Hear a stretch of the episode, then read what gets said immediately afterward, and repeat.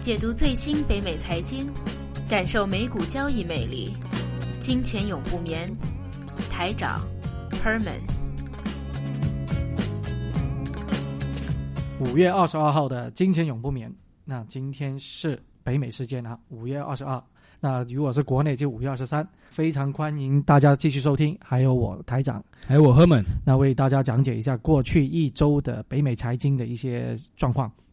今天是五月二十二，也是我们的京东啊上市的一个大日子啊。呃，我们讲京东之前，应该先要回顾一下市场的一个动态。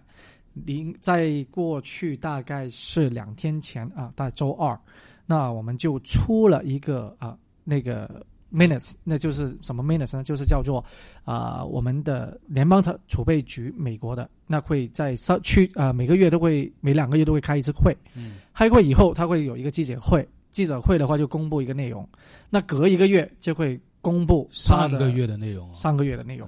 所以说前两天是公布了上个月的内容。四月份的内容。好，四三月啊，四月份的内容。嗯。对。公布了以后，其实他的消息没有额外的好啊，对，应该是这样说，或者说他的内容其实跟他前几个月说的差不多，差不多，没有新意，但是市场。反应的很受用，还不错，还不错啊。那其实它的总总体来说，总括来说，只有一样东西，就是说继续还是以比较宽松的政策，加息目前还没有真正的议程，这只是他说出来的啊。好，那确实是不是呢？其实我们就看不是的，其实他已经有一个啊明显的时间表在里面，只是现在未来先不公布，因为在上一次。一说一下，有可能会考虑呃加息，马上市场市场反应非常非常的快，非常激烈啊，非常的激烈。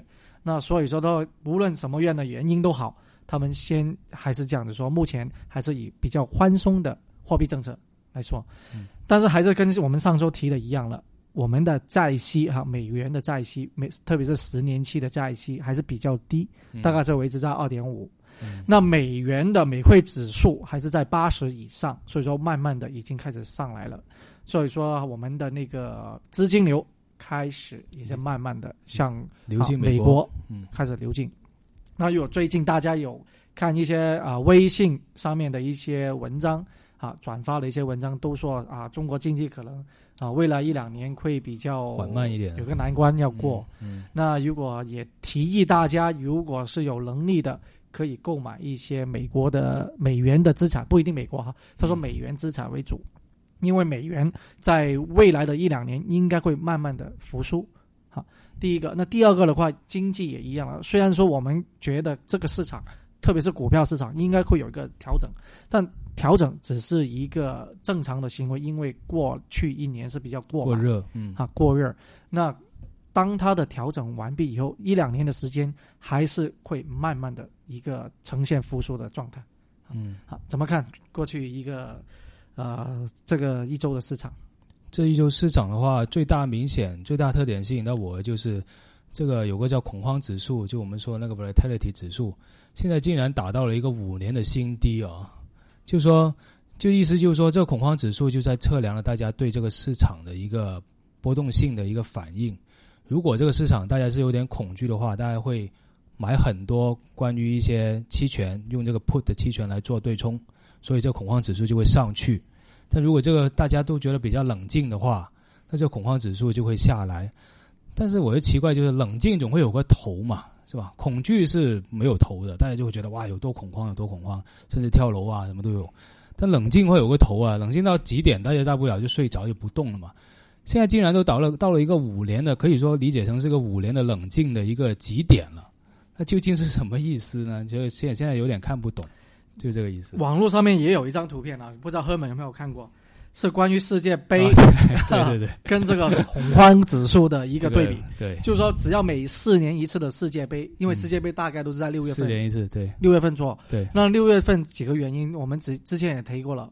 我们叫啊，sell in May，get away 哈，就美元啊，美国指数通常是在啊 summer 的时候，特别是六月份、七月份的时候比较低。嗯，那也加上每四年的世界杯，大家都是放假啊啊，去看这个球赛，享受夏天有些比较啊进取一点的啊、呃我们叫 gamble 啊，赌博一点的，就不用拿钱去赌球吧。嗯。这个赌球也不是经常有的赌，股票每天都有哈。但球赛这么大型的球赛，四年才一次，哎，全世界人都在看，嗯，所以他就把那个资金干脆就拿去赌球吧。啊。哎，啊，那所以说这个恐慌指数这个波动性就在跟着这个对世界那个成交率也在下降啊，最近。最近那个整个 QQQ 啊，还有 S S Spider 啊，就美国几个大的 ETF 的成交率也非非常往下走啊，嗯。但无论怎么走都好，还是了我们一个叫比较小型的公司，第一个它的那个指数还是不断的有点上下滑，嗯，好代表了这个抛售的压力还是持续。就是罗素两千指数是不是？嗯。那我们再讲一下今天的一个，先说一下八卦吧，不要那么严肃啊。好像看微博说，在京东呃上市的当天，在会有一纳斯达克会有一些精彩的、啊，会有一些精彩的什么求婚场面啊。那当然，这个可能是不知道是谁传出来的。那当然，最后就没有实现了没有，或者或者发生了，我们没有看到，啊在另外自己私人场合发生，说。啊这个就不知道 不。知道。但是好像很多人都说在现场发现不到女主角啊。哦，对，那没办法。那京东就呃，今天是五月二十二号啊，在北美上市。那其实讲金融之前，先提一下啊，聚美优品。聚美优品的话，在上周个礼拜，上周啊上周啊嗯啊，大概一个一拜一个礼拜之前吧上市。那聚美优品的话啊，特别是国内的朋友就比较的熟悉了。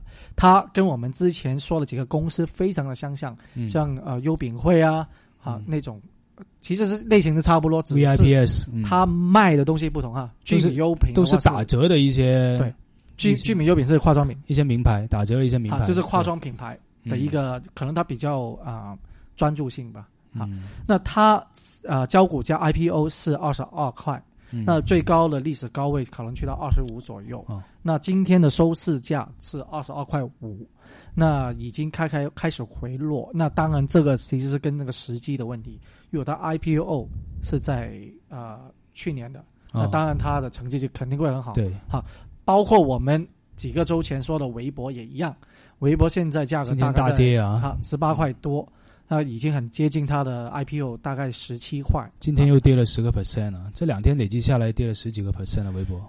其实整个气候你不觉得还是比较不太，尤尤其纳斯达克还是那个抛售的压力还在吗？嗯，尤其纳斯达克方面，那京东上市以后，那大家如果从啊、北美的一个投资者的一个眼光来看，或者说我们作为啊、大的证券公司的一个角度来看，它的公司它的模式，首先先分析一下嗯它跟阿里巴巴有什么不同。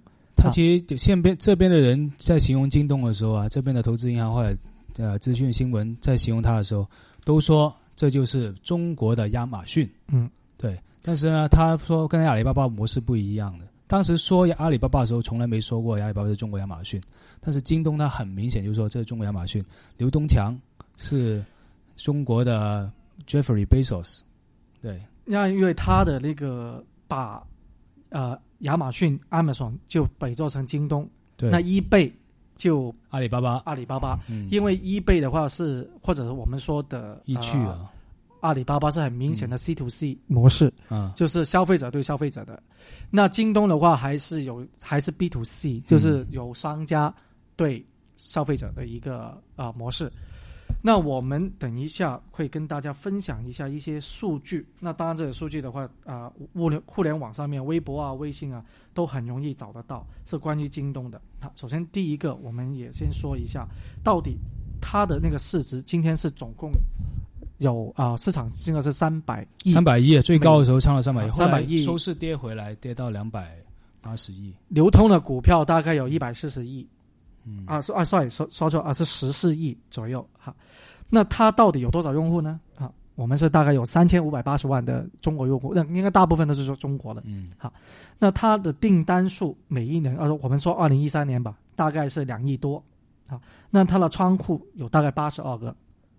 那它的快递员呢，它有自己快递员，就很哦很像亚马逊的那种啊，对，所以说有一万八千个快递员，所以说是非常的庞大。就是它物流业也是自己做的。这也是导致了为什么它的毛利率是非常的低嗯，哈，因为它虽然它的那个业绩或者我们说的那个销售量很大，但是它的毛利率是很低的，只有百分之十。对比亚马逊的百分之二十六还要低。所以说，这个以京东，我们只是从数据来看，它还是一直在亏钱嗯啊，只是亏的没那么多了啊。从之前的亏了好几千万的美金，到最近的二零一三年就亏了八百万美金。所以说，这一个如果你做股票，很多人会问它的市盈率是多少，其实它没有市盈率，盈率，因为它不赚没有钱。盈利，好，嗯目前还不盈利。那我们还看看它的呃另外一个，就是它的呃股东到底有多少人是做他的股东？第一个最大的股东啊，当然是啊他的 CEO 刘强东先生啊。那其实还有另外一个要提一下，就是老虎基金了。哦，其实老虎基金是占了他大概是百分之十八嗯的一个呃份额。那到底老虎基金，很多人如果有接触一下啊、我们的啊、对冲基金，都有听说过老虎啊。嗯这个老虎基金还有啊、索罗斯的那个量化量子量子基基金金也是非常的出名。那老虎基金，我们也顺带也谈一下它的那个历史啊。那老虎基金的话，它在啊一九的九六年开始，当时候它的资金量就有八百万。哦啊，最高的市值在一九九八年是有大概是两千啊两百亿的一个资产管理啊，从嗯八百万去到两百亿，这是非常的厉害啊。那它的最重要，它在二零二千年是关闭了。哦，好，那为什么关闭呢？因为它有两个大的亏损。第一个是在一九九八年，它做呃那个追击 yen 的时候哦，日元的时候啊，日元的时候做错了一个重大的失误。那第二个的话，它其实是当时候美国的啊航空公司 U.S. Airway 的最大的股东，哦，但是呃倒闭了，因为他在他倒闭是啊、呃，它破申请破产在啊两千零一年的时候，但是他已经这个老虎基金在两千年已经关闭，但是他当然了，你这个 U.S. Airway 这一个大公之前的司，亏损，它的亏损是已经好多年的啊，所以说它亏了很多钱。后来分拆成几个公司，后来好像是资产变卖之后，所以在嗯二千年他，啊老虎基金就关闭。那嗯二零一零年重新再来，他就把那个模式就变成了变成了从之前的纯投资啊、这一种的对冲基金模式，回到了去带着不同的，他把那个模式复制出去，嗯就带着总共有目前有大概差不多四十个啊、对冲基金都是由它的模式复制出来。嗯，对，所以目前它也是我们的呃那个京东的一个非常大的一个股东，就等于他也做 VC 了，现在，好某种程度来有说，算一个风投。当时肯定做是风投的形式入股京东，嗯。另外一个比较大的，其实就是我们所说的沙特王国控股啊，哦，好拉啊塔拉尔王子，这个非常有有很著名啊，很著名的投资者，因为他嗯。他就说为是沙特沙特阿拉伯的一个巴菲特，因为他非常去啊、全世界的去收购啊投资一些公司，嗯，他投资的公司有，比如说三六零的三六零买卖，哦，好还有啊、亚马逊、苹果、嗯。eBay 啊，还有 Twitter 嗯。啊，这些都是他投资的一些公司，代表了他其实比较看好我互联网嗯的一，些的呃网络公司。我觉得他应该是他应该投资了很多互联网公司，因为他不可能看得这么准，嗯 这些成功的公司都被他收，都被但他的投资，其实他的亏损很多但是他的亏损啊，最大的亏损也是在传统的公司，就是花旗银行。哦啊，。如果大家还记得在零八年、零九年、零九年的时候，花旗银行最低啊，这还没有聘股啊，没有聘股之前最低是八十九，对，后来当八十八毛九，当时曾经是全世界最大的银行啊，一啊瞬间后来都已经也已经离开了那个道琼斯工业指数了，已经被。嗯。那所以说，我们再重新从角投资的角度看看京东啊适不适合投资？你觉得呢？我觉得我比较看好阿里巴巴，因为前段时间一直的那个模式，阿里巴巴盈利率有百分之七十嘛，毛利率百分之七十嘛，所以一直来说，我觉得现在大家所有这些微博的上市、京东的上市，其实都是为了今年下半年，有可能据说是八月八号，阿里巴巴嘛，八月八号阿里巴巴的上市，我所以我如果我是我的话，我会观其行，听其言，然后等待阿里巴巴。他的那个呃京东的话，因为首先第一个，它目前不盈利，嗯。所以说它在二零一三年，它突然是从一个亏几千万美元的一个机构，突然只把那个差距、那个亏损只变小到变小。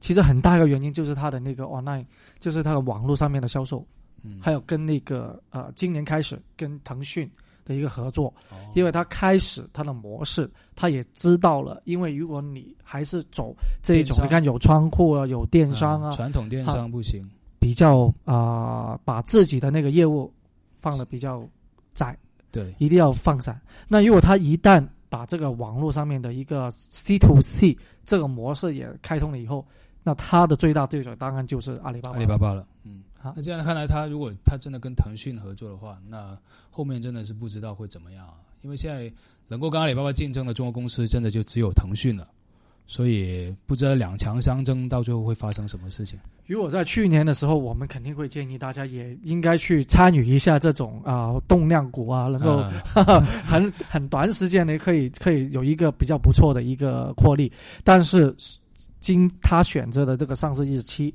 也是目前在所有的呃科网股、科技股不太有利的情况下上市，而且它的那个商业模式目前还不是盈利的哈对，啊，还有它的竞争对手，你说的阿里巴巴，大家都在期望阿里巴巴。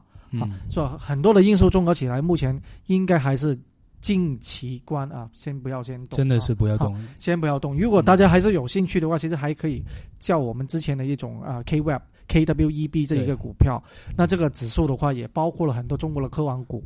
那我这一支目前还没有把京东放进去。那估计也会在好，它都都会在十四天之内，就两个礼拜之内会放进去了，应该是。好那一个像微博的话，你看微博之前最高最高的位置也去到二十四，那目前也已经回到大概十八块，所以说这个抛售的压力还是在的。哪怕京东今天它曾经也上到大概百分之二十的回呃的的涨幅，到后来也跌回到只有百分之十的涨幅，所以挺悬的。其实我觉得，呃，今天的流通率大概是百分之十吧，这把股票的一个总总数。